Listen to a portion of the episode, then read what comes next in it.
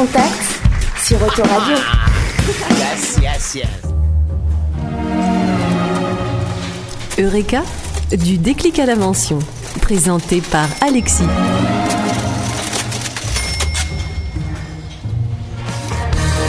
De tous les salons, les foires et les grandes expositions,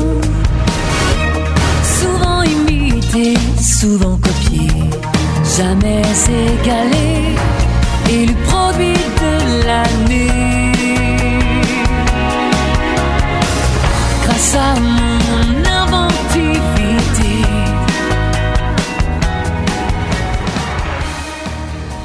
Eureka, du déclic à l'invention, présenté par Alexis. Chers radionautes, bienvenue dans Eureka du déclic à l'invention pour une nouvelle émission scientifique avec un grand et célèbre inventeur français contemporain que j'ai la chance d'interviewer. À près de 150 inventions, il ne s'arrête jamais. Encore présent en 2016 au très célèbre concours l'épine, où il ne repart jamais sans une consécration, intéressons-nous à ce génie fou ou follement génial, un artiste de l'invention et de l'ingéniosité. Connexion en duplex de Nice avec l'inventeur multirécidiviste, comme il se décrit lui-même, c'est Raoul Parianti. Bonjour. Alors on va faire une petite présentation. Quel a été vo- votre parcours scolaire? Alors, J'ai un bout très classique, et à la fois classique et atypique. J'étais, j'ai fait le lycée, mathématiques et techniques, ça s'appelle eux maintenant. Euh, ensuite, bon, j'ai eu un très triste événement dans ma vie puisque j'ai perdu mon père euh, à 16 ans, donc il a fallu que dès lors que je, je puisse me nourrir tout seul, tout en faisant mon lycée, c'était pas évident. Après, j'ai fait le CNAM. Et ensuite, comme j'étais plutôt bon en maths, j'ai fait une maîtrise de mathématiques qui m'a permis euh, d'embrasser le métier de professeur de mathématiques instantané. Et ensuite, je suis revenu à mon métier d'ingénieur. Euh, donc voilà, c'est un parcours un petit peu tourmenté, euh, à la fois des maths et, le, et le conservatoire des arts et métiers. Et vers l'âge de 10-15 ans, euh, quelle était vos- votre envie professionnelle, vos rêves? Alors, j'avais trois, trois passions. Euh, Depuis l'âge de 4 ans, j'avais envie d'être ingénieur. Vers 10-15 ans, j'avais trois envies. L'une, c'était le métier d'ingénieur qui m'a jamais euh, quitté. J'avais un autre souhait, c'était euh, d'être pilote de ligne. C'était à l'époque où les premiers avions en réaction ont vu le jour, notamment les caravelles. Ça me passionnait, je passais des heures à les regarder décoller.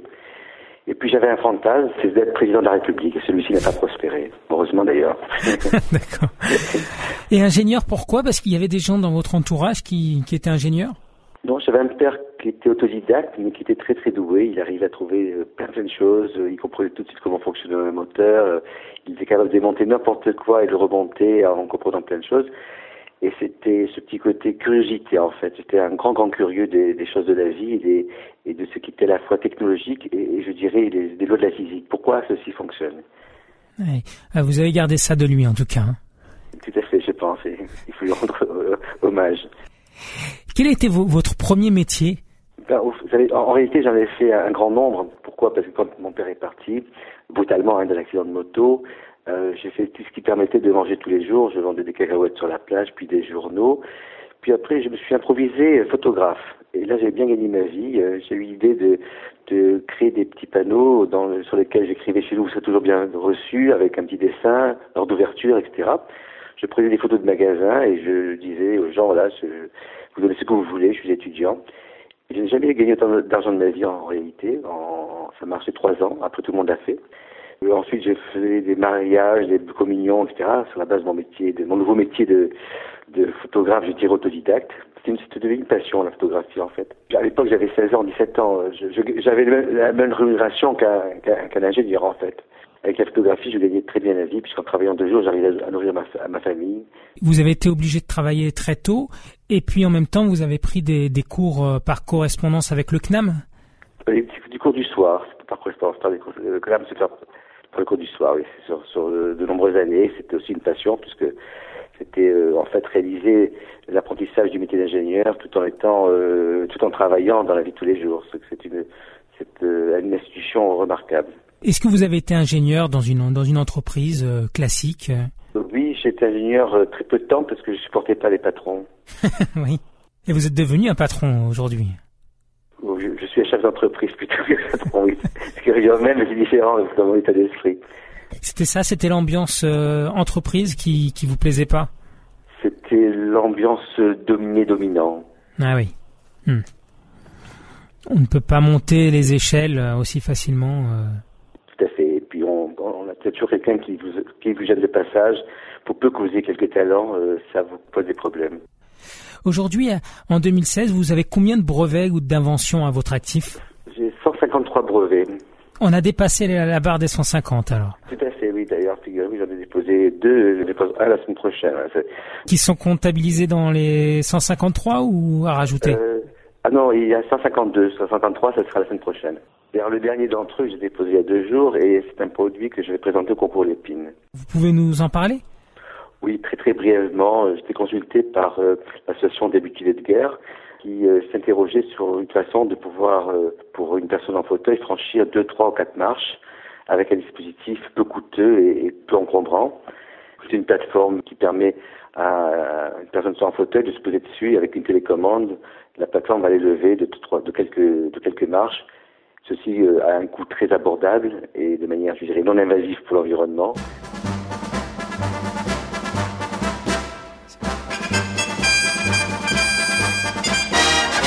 Quand les tambours ont cessé de rouler, les clairons de sonner, l'adjudant de gueuler, moi j'ai repris la route. Moi j'ai repris la blanche et belle grande route. Et quelle était, selon vous, l'invention de votre carrière? Pas de détour, hein. c'est le projet REVA 2. Euh, REVA 2 est un système de véhicules euh, automatique et en libre service qui vient vous chercher là où vous êtes, qui vous dépose là où vous souhaitez aller et surtout que vous pouvez prendre pour passer deux jours, trois jours, une semaine ou deux semaines en famille, euh, aux vacances de neige ou alors au bout du monde. Vous allez à Paris? Hein? À Lyon? Ah oui, bah alors.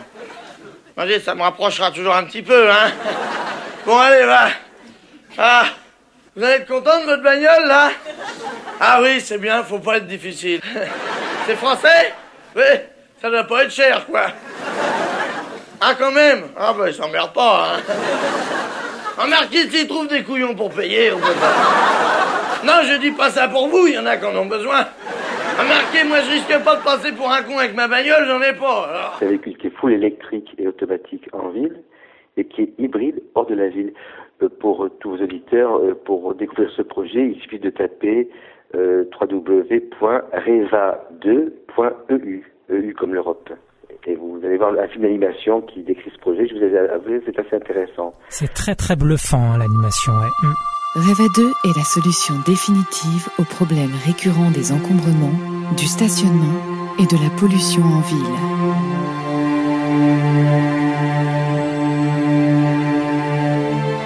Un projet ambitieux mais réaliste, une révolution comparable à l'invention du chemin de fer. Lorsqu'un utilisateur réserve Reva 2 à l'aide de son smartphone ou par l'intermédiaire d'une borne, un véhicule vient le chercher en quelques minutes pour le déposer exactement à sa destination. Le secret de la technologie Reva 2, une innovation majeure pourtant très simple, le Blue Line System. Une bande bleue collée sur la chaussée qui intègre des puces électroniques RFID permettant un guidage précis et sécurisé des véhicules tout en leur offrant un positionnement permanent. De plus, Reva 2 est un véhicule intelligent. Il est pourvu de capteurs permettant d'identifier son environnement, piétons, cyclistes, obstacles ou autres véhicules, afin d'évoluer en toute sécurité.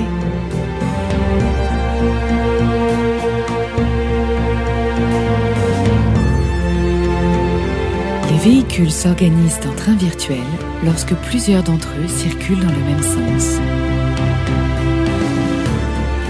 Reva 2 permet deux modes de fonctionnement. Électrique et automatique pour la ville, équipée du Blue Line System, et hybride à conduite manuelle hors des zones urbaines ou sur la route des vacances. Reva 2 Blue Line System est un projet révolutionnaire, ancré dans la réalité de notre époque et accessible à tous. Il est le futur de nos villes et une exceptionnelle solution à la préservation de notre planète. La consécration de votre carrière, c'est votre dernier projet en fait. La consécration, euh, c'est- Ou, ou l'invention, votre invention en fait. Euh, L'invention qui me, qui me séduit le plus, dans le sens où ça peut changer la vie de, de la planète, c'est Reva 2, bien sûr. Aujourd'hui, la, la, la, la euh, la planète s'asphyxie, et là, on a une solution pour euh, réduire très significativement les rejets euh, polluants et avoir une atmosphère plus, plus clean. C'est une chose qui, à mon avis, devrait être un souci de tout le monde. On entend bien le moteur, hein Moi, je dis, on, on on se rend bien compte qu'on n'est pas en panne, quoi. On sait pas, ça va durer. Oui, c'est ça, oui. C'est un diesel Non Ah oui, bah... je- je- Alors est-ce que Reva 2 c'est pas quand même un peu utopique? En plus son nom on l'indique. Hein. Son nom l'indique. Alors, je raconte juste une anecdote. Euh, Reva 1, parce que ça va vu, il y a eu Reva 1. Reva 1, je l'ai déposé en 1986. C'est devenu Autolib. En 1986, je passais pour un, un utopiste, voilà, un utopiste décalé. Néanmoins, euh, il y a un article euh, qui est paru dans Futurible en 1990 où je décrivais ce projet. Il est libre de droit, on peut, on peut y accéder en tapant pour commode de clé Raoul Parian-Reva, par exemple, ou Futurible. Et ça m'a valu une invitation à la conférence de Rio de 1992, où j'ai pris la parole devant de très nombreuses personnalités.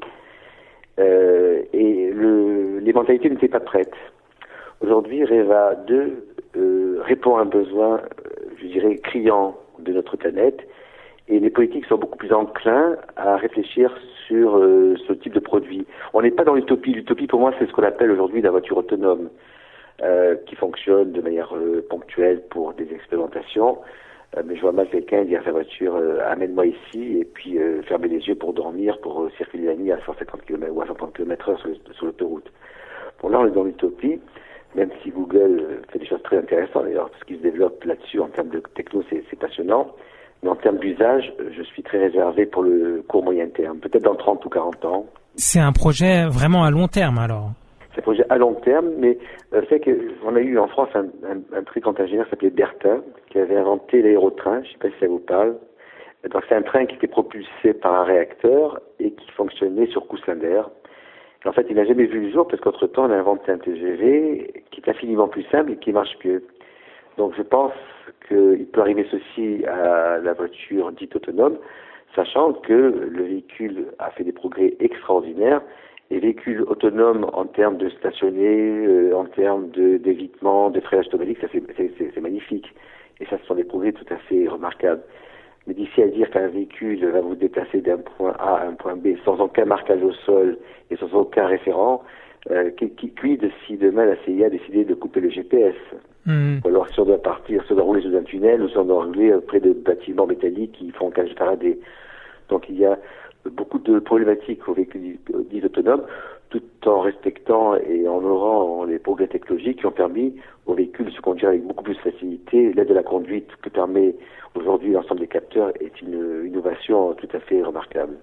Alors réserver des, des lignes pour euh, pour ces conducteurs euh, auto, pour ces voitures autonomes, euh, c'est quand même assez difficile de trouver. Par exemple, bon, je, je ne sais pas, hein, peut-être plus dans des petites villes, mais dans une grande ville, ça va être compliqué de réserver des lignes, des, des routes euh, entières.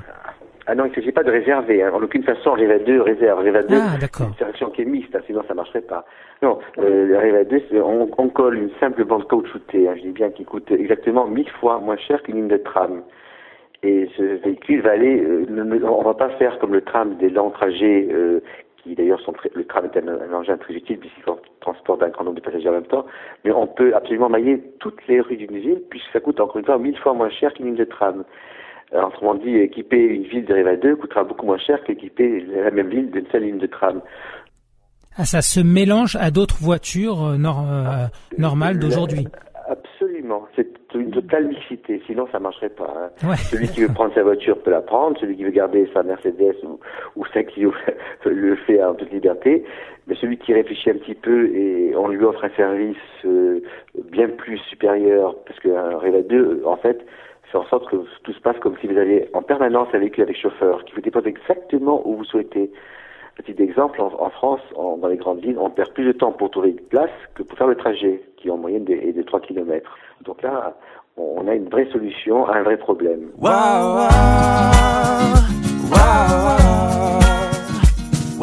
Me perdre sur la route, moi je n'attends que ça. Je vais semer le doute, me foutre à poil avec toi. Me perdre sur la route, moi je n'attends que ça.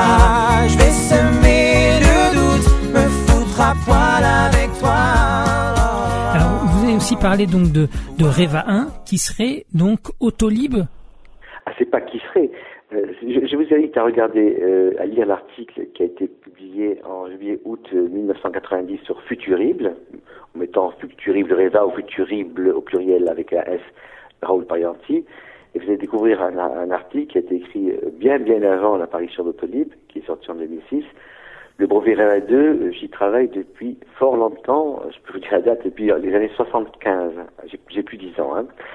Je travaille avec un, professeur de statistique qui est un monsieur remarquable, Jean Féa. Euh, j'ai fait différentes modélisations mathématiques et ce produit, je l'ai défendu devant les chefs d'État en 1992 à, à la grande messe de Rio. D'accord. Et mais aujourd'hui, euh, Autolib, on pense à Bolloré qui, qui l'exploite, euh, qui, qui l'a lancé en 2011. En 2000, 2006. Curieusement, exactement 20 ans après mon brevet, euh, Reva qui été déposé le 10 janvier. Non, la voiture de Bolloré était une, copie conforme de mon brevet, mais le brevet tombait dans le public. Donc Bolloré a la, a la latitude, il le fait en toute euh, en toute autorité, en toute honnêteté. Ouais, vous êtes arrivé beaucoup trop tôt. Euh... C'est exactement ça. Et c'est un grand tort d'avoir raison trop tôt, comme disait un de mes amis et associés. Alors, qu'est-ce qui vous manque pour l'explosion de vos idées, pour que ça devienne un produit incontournable, comme par exemple la carte à puce de Moreno, le moteur de recherche de Google, l'iPhone de Steve Jobs, et d'arriver à faire briller ces idées au plus grand nombre? Bon, La volonté politique, je l'ai obtenue. Euh, j'ai le soutien du ministère du Développement durable, de l'équipe de Ségolène. J'avais un soutien aussi très ferme de l'ancien, du président gouvernement. Euh, ce qui manque, c'est euh, quelques moyens financiers. On a la chance d'avoir un produit, un brevet français, délivré dans le monde entier. Je dis bien délivré, parce qu'avoir un brevet c'est facile, mais un brevet délivré à la fois aux États-Unis, au Japon, en Chine, en Europe, c'est beaucoup plus compliqué. Et là, on a euh, un maire, un sénateur-maire qui est très courageux et très, euh, je dirais, visionnaire. C'est le sénateur-maire de Cagnes-sur-Mer, M. Louis Nègre. D'ailleurs, il y a une interview de M. Louis Nègre, si vous pouvez le trouver sur Internet, sur, sur ce projet. Euh, il me manque quelques millions d'euros pour mettre en place une expérimentation pilote à Cannes-sur-Mer. On a un accord signé avec le sénateur de mer, qui est à la fois sénateur maire, mais qui est aussi président du GART. Le GART est l'autorité qui gère le transport public en France. Donc il est légitime, je dirais, il est également rapporteur au Parlement euh, pour les affaires transport.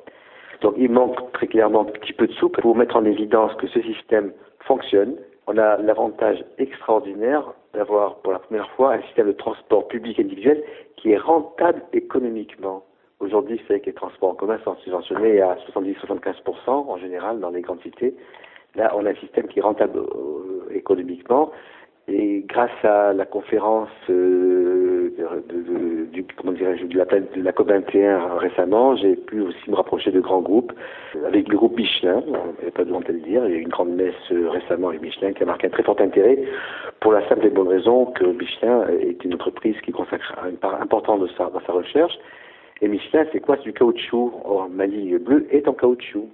Et le nom de Michelin attaché au projet REVA 2 peut apporter un élément déclencheur pour euh, trouver rapidement ou plus rapidement les financements et surtout l'engagement de l'État. On attend que l'État soit dynamique. Aujourd'hui, euh, il fait beaucoup de choses, mais pour l'invention, il y a plus de paroles que de réalité. Je fais un clin d'œil à, à nos ministres. oui, c'est bien la politique ça.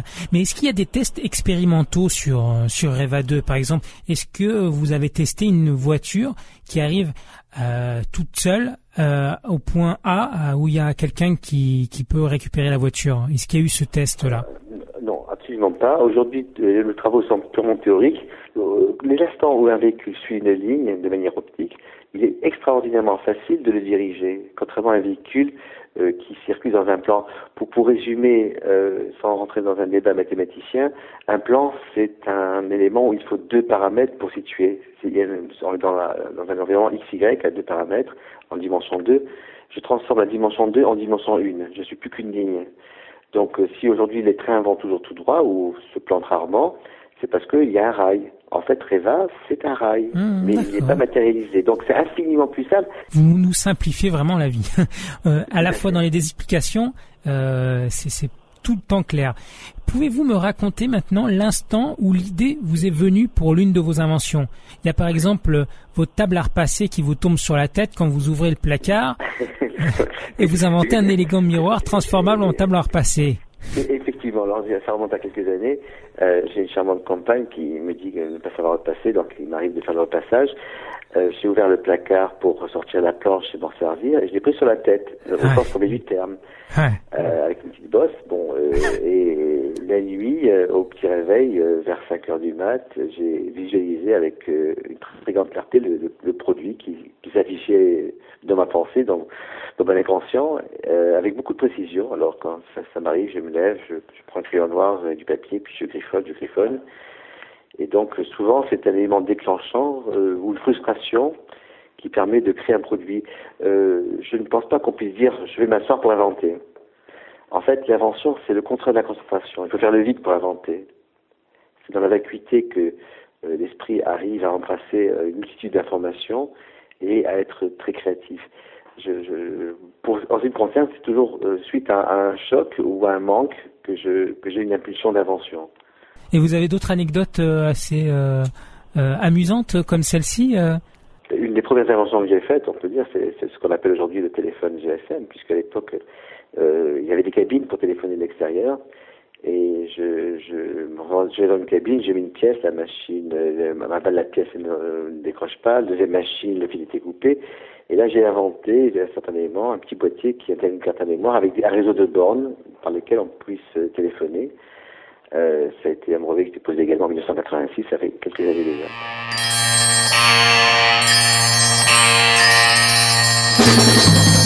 Les filles, les garçons, garçons et les filles, on pense qu'à chahuter. C'est normal, car on se réunit pour s'amuser. On joue ensemble à un jeu qui n'est pas compliqué, le jeu du téléphone. C'est toujours une frustration qui génère une invention chez moi. Et la voiture euh, Reza, j'étais j'étais gamin, j'avais environ 14 ans, je jouais aux tamponneuse. Et j'ai eu un fantasme, et au lieu d'avoir un, un petit euh, rectangle de 20 mètres sur 30, euh, j'ai instantanément élargi ça à une petite terre entière. On, Ah oui. on prend la voiture, on met un jeton, à l'époque il n'y avait pas de carte à puce, on va où on veut, et puis quelqu'un d'autre la reprend, et ainsi de suite. C'était c'était la tamponneuse qui m'avait euh, donné l'impulsion de la première notion de voiture libre service. Puis, puis plus tard, j'ai fait des maths, j'ai fait de la modélisation, et j'ai inventé Reza qui est devenu Autolib. Quelle est votre part d'inventeur dans vos inventions? Eh ben, euh, c'est une question qui est, je vais être euh, direct, euh, je dirais tout. Quand je fais l'invention, j'invente le concept, j'invente les moyens techniques qui permettent de réaliser. Je ne peux inventer que quelque chose que je sais réaliser, ou que je peux savoir réaliser. Et puis en général, c'est moi qui trouve le titre. En revanche, après, il y a, euh, ça c'est pour la création de ex nihilo, l'invention, le titre, et puis le prototype. Après, là, je passe le relais à des gens euh, qui ont la capacité commerciale, la capacité industrielle, que je n'ai absolument pas. Il y, a, il y a une méthode pour inventer, mais il dit faire le vide, par exemple, tout à l'heure. euh, La seule méthode pour inventer, c'est de ne pas chercher à inventer. ça vient tout seul. C'est faire le vide, la vacuité, et puis euh, peut-être méditer, savoir méditer avec faire le vide en soi. J'ai j'ai pratiqué beaucoup d'arts martiaux, je pense à elle aussi. Et lors d'une invention, comment sait-on qu'il faut persévérer et qu'on ne s'en trompe pas Bon, c'est- très difficile parce que souvent l'inventeur, du moins au début de sa carrière, a le sentiment que son invention c'est la meilleure du monde. Ouais. Il devient un petit peu parano. Moi, j'ai fait des, des bêtises comme ça quand j'étais plus jeune. On m'a offert des choses intéressantes. J'ai dit non et j'aurais dû dire oui. Euh, déjà, euh, quand on a une invention, il faut essayer euh, de- d'en parler un peu à milieu fermé, de grande confiance, pour savoir quel est le retour d'un groupe de personnes, une dizaine par exemple. C'est pas la peine d'en aller au-delà. Euh, et puis vous savez, si vous- tout le monde vous dit que c'est complètement, je vous sens pas du tout, il faut savoir se remettre en question. Et si au contraire vous arrivez à avoir une sorte d'engouement ou d'intérêt euh, général, c'est que l'idée est peut-être bonne. Et ensuite, il y a une grande part d'intuition en fait, je pense. Vous n'avez jamais été démotivé par euh, les étapes à franchir? Comme tout le monde, on a des épreuves, c'est toujours décourageant, euh, c'est sûr. Euh, mais je pense que ap- après une bonne nuit de sommeil, je redémarre. Quels sont vos, vos pires découragements que vous avez entendus? Oh, c'est toujours les mêmes. Hein. Ça ne marchera jamais. Premier, premier décourageant. Ou alors, oh, écoutez, si, c'était faisable, on l'aurait déjà inventé. Alors, quand Ouais. j'ai entendu ça, le nombre de fois que j'ai entendu ça, c'est... Et quand j'entends ça, ça me fait plaisir. J'ai dit, bon, là, c'est mon truc, il est bien. Ouais. Alors vous avez continuellement innové. Quels sont euh, donc vos domaines? Parce que c'est- très large en fait. Effectivement, c'est très large puisque j'ai déposé des brevets euh, en physique, en informatique, en mécanique, en, dynamique, en sécurité, en modétique. J'étais l'inventeur du porte électrique, la Vigo, vous connaissez bien déjà, euh, et même en cosmétique et en musique. Donc je, suis un très grand curieux en fait, et je me passionne pour un très grand nombre de choses. Donc ces domaines sont assez larges. Alors, que- quelle est la part de secret dans vos recherches? Vous avez dit que là, vous essayez peut-être de communiquer à des personnes de confiance au départ. Est-ce que vous vous, vous, euh, vous maintenez une confidentialité dans vos innovations? Ah ben oui, c'est indispensable. Ouais. C'est indispensable. Au moins av- avant de, que le brevet soit déposé, il faut être très, il faut être aussi secret que possible. hein. Euh, il faut notamment avoir un ordinateur qui n'est pas connecté euh, lorsqu'on travaille sur des brevets. J'ai eu des soucis dans ma vie déjà là-dessus, donc je fais attention. Oui, vous avez eu des histoires de d'espionnage ou de plagiat Oh oui, oh oui, oui. Euh, il y a quelques années, mon ordinateur s'allumait tout seul pour transférer les données vers XY j'ai eu des brevets qui ont été déposés quelques jours avant le mien, qui étaient Ah une ouais. copie conforme. Donc oui, j'ai eu des problèmes. Et ça s'est réglé ou euh, Non, pas du tout. Pas du Non. tout. J'ai fait, j'ai fait l'impasse, j'ai posé la page parce que c'est, c'est plus compliqué que de, il vaut mieux passer à autre chose que, que de se battre pour, euh, contre des géants. Non, c'est pas possible. Alors lors, de la dernière émission d'Eureka du déclic à l'invention, euh, avec Pierre Daror, vous avez foutu le bazar hein, dans le, pass Navigo parce que vous avez vous avez fait un petit commentaire qui a créé un gros buzz euh, parce qu'André Pe- Ampelas n'a pas été euh, du tout content, mais euh, j'ai été très content d'avoir eu ce- cet entretien avec vous. Quel est votre état d'esprit sur le pass Navigo, le moyen de transport de la RATP SNCF en Ile-de-France, où vous êtes à l'origine du premier prototype? Oui, c'est clair que je suis à l'origine de ce, beau bébé euh, qui a prospéré. Euh, bon, ben, j'ai quand même, malgré tout, même si c'est moi qui en ai hérité les avantages financiers, quelque, une certaine fierté d'avoir été à l'origine de cela. Pour la petite histoire, la RATP est venue me voir dans les années 87. J'avais inventé à l'époque le téléphone de poche qui est devenu euh, plus tard le GSM, j'ai le précurseur du GSM. Et ils m'ont posé une question, ils m'ont dit, écoutez, on aimerait savoir comment vous voyez le mode de paiement de, l'an 2000. Parce que l'an 2000, c'était effectivement 13 années plus tard, ça paraissait très loin. Et j'ai très vite, avec des échanges avec Pierre Daror, euh, conçu un petit boîtier qui fonctionne sans contact, qui intègre une carte à puce et qui permet donc de faire du péage à la volée, qui a été expérimenté d'ailleurs à, à la Plagne de mémoire, en présence de M. Christian Blanc, le président de la RATP, qui venu avec son bel hélicoptère pour, pour inaugurer ça. Alors, on a conçu pas mal de choses autour de ce concept, et puis pour des raisons internes, euh, avec la RATP, vous connaissez connaître ça, euh, c'est- mon invention n'a pas prospéré. J'ai quand même euh, un brevet euh, Raoul Parianti-Seul, puis un brevet six mois plus tard en commun avec la RATP. Euh, la RATP a essayé de m'attaquer en justice pour euh, dire que je devais leur rendre leur part et j'ai gagné le procès, donc euh, ils n'ont pas, ils pas aimé tellement ça. Et voilà, ils sont arrangés pour me, pour me vincer du concept. Hmm, D'accord. Oui, vous, vous vouliez euh, euh, supprimer les péages euh, euh, mécaniques et c'était beaucoup plus simple de passer. Et finalement, ils sont restés pour contre la fraude, éviter la fraude à des péages qu'on a aujourd'hui mécaniques. Alors, on avait une solution très élégante euh, au, au péage euh, à la volée, si vous voulez. Bon, mais euh, à l'époque, on était très en avance. Aujourd'hui, bon, tout le monde sait mieux le faire, bien sûr. hein. Ça fait partie de l'évolution technologique, l'évolution des, des usages. Mais, En, euh, en Ile-de-France, on a encore des beaux tourniquets. Hein. Oui, mais c'est, je crois que c'est lié à l'état d'esprit en France. On, est, on a un petit côté vieillot quand même. Il y a un certain manque d'ouverture d'esprit. C'est triste, hein, parce qu'il y a d'autres pays où ils sont plus open. C'est comme ça. Étiez-vous freiné par l'informatique et les systèmes d'information de l'époque pour réaliser vos, vos inventions? Non, pas du tout. C'est maintenant, non. L'informatique est un, est un moyen extraordinaire qui permet euh, d'aller plus vite et d'être plus efficace. Non, j'ai pas de problème là-dessus. D'accord. Y a-t-il eu des femmes euh, qui ont compté pour vos inventions? Certainement. C'est que on dit couramment que derrière toute réussite, il y a une femme. C'est toujours un peu vrai. C'est aussi vrai pour mon cas, euh, notamment ma compagne actuelle qui me supporte depuis pas mal d'années. Ce n'est pas facile de vivre avec un inventeur. C'est, pas un long fleuve tranquille. Vous en doutez, je me réveille la nuit, je travaille le week-end, bon, euh, etc., etc. Bon, c'est comme ça. Et est-ce qu'il y a des, mar- des personnes marquantes euh, que vous avez rencontrées hein, et euh, même en dehors de votre secteur? Ah oui, certainement. La vie est faite de, de rencontres. Très souvent, il y a des, des, des passages de vie en Y, on passe à droite ou à gauche, tantôt on réussit, tantôt on se plante. Et je, je voudrais rendre hommage à un monsieur qui a disparu aujourd'hui. Il s'appelait Bernard Millet. Euh, il était astrophysicien à l'Observatoire de Nice. Et quand j'ai eu des problèmes dans ma jeunesse, avec la perte de mon père, c'est lui qui m'a donné l'impulsion pour reprendre les études, faire le CNAM, etc., etc. Donc je veux lui rendre hommage.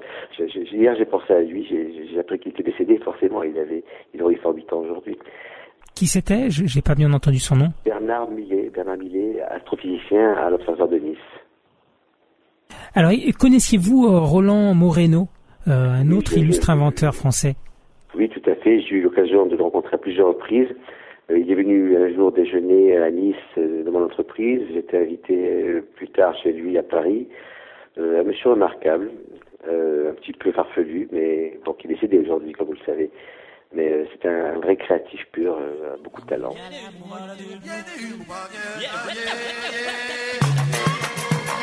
Quel sera notre futur Quel sera notre futur Quel sera notre futur Quel sera notre futur Ah ça on se le demande, vraiment ça nous intéresse. On pense qu'à Quel sera notre futur Va-t'en te balader. Dur. Alors, euh, on va reparler un petit peu de Rêva 2. Dans 20 ans, comment voyez-vous les transports en France et dans le monde? À mon avis, euh, un bouleversement nécessaire dans les transports, que permet d'ailleurs la technologie. Je pense évidemment à mon système REVA 2, mais il y aura probablement d'autres systèmes qui seront mis en œuvre. Je pense qu'on sera obligé de devenir un physique, deux intelligent, sinon on va mourir d'asphyxie. Il y aura forcément euh, de grands bouleversements pour rationaliser le transport. Aujourd'hui, rouler avec sa voiture, c'est très bien, ok, mais il faut savoir que c'est une tonne de ferraille qui transporte un individu de 70 kilos. C'est pas très rationnel. Et puis, euh, un véhicule utilisé en moyenne euh, 15 minutes par jour ou 11 minutes par jour et transporte en moyenne 1,1 passagers. Euh, avec les encombrements, les embouteillages et la pollution, et si on sait ce qui se passe aujourd'hui en Chine en termes de pollution, c'est l'horreur absolue. Il y aura forcément des mutations dans les modes de pensée et dans, il y aura des choses auxquelles euh, je suis persuadé. 20 ans, c'est un peu short parce que malheureusement révolution peut se faire assez euh, lentement, mais un peu plus tard, il y aura des vrais bouleversements dans le sens où on va trouver des solutions plus rationnelles que la voiture. Et les voitures, est-ce qu'elles vont voler? Sûrement pas. Sûrement pas? Non, sûrement pas. Alors, à titre expérimental, c'est comme la voiture autonome. Bien sûr, on sait faire voler une voiture. hein. Euh, ça fait partie des fantasmes de faire voler une voiture. Moi aussi, depuis que j'étais tout gamin. Et je... suis arrivé à la conclusion physique, les physique sont, sont complexes et sont incontournables. Pour faire voler une voiture, il faudra avoir euh, un générateur de puissance supérieur à sa masse. Euh, à, mo- à moins de maîtriser euh, de manière miniaturisée l'énergie nucléaire, hein, en, par la départition de la chaleur selon le Galem C2, on peut faire des choses magnifiques.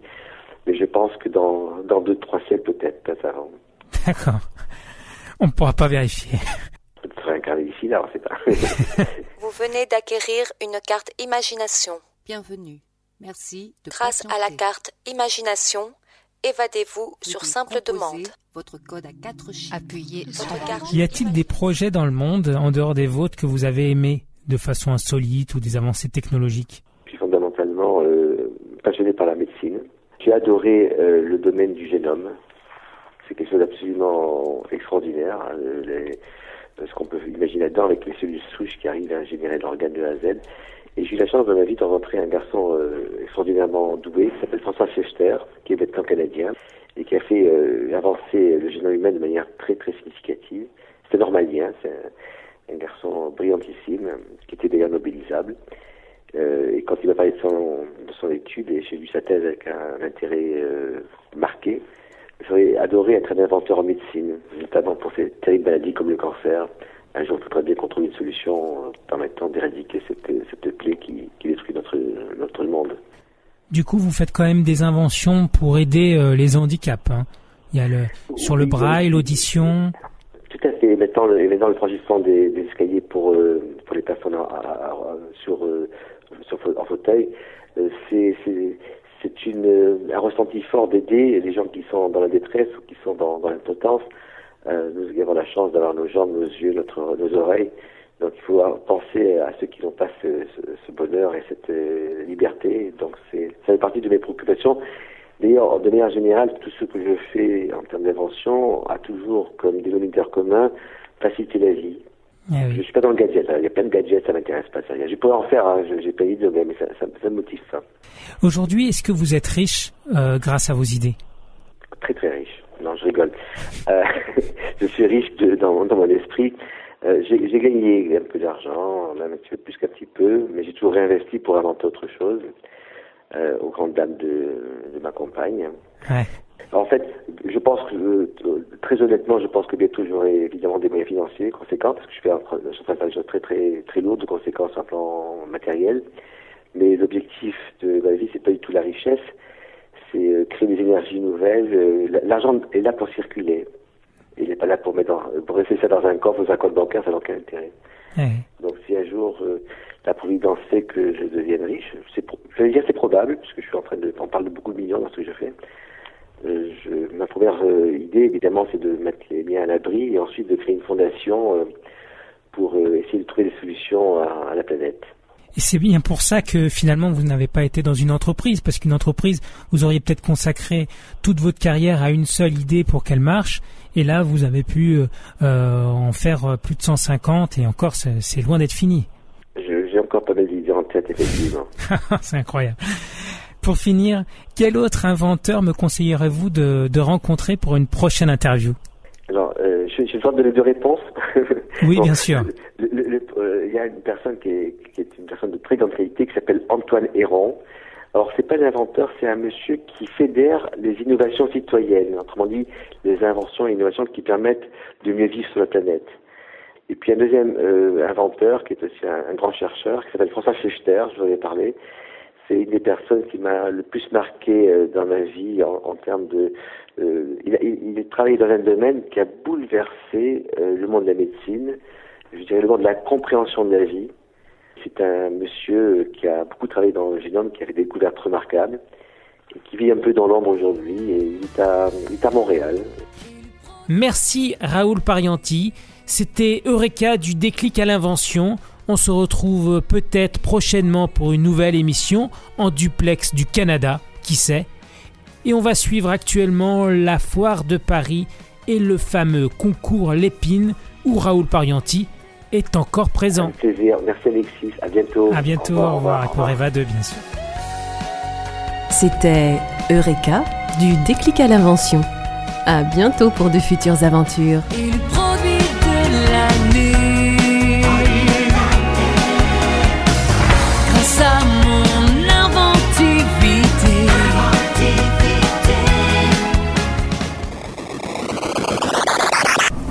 Auto.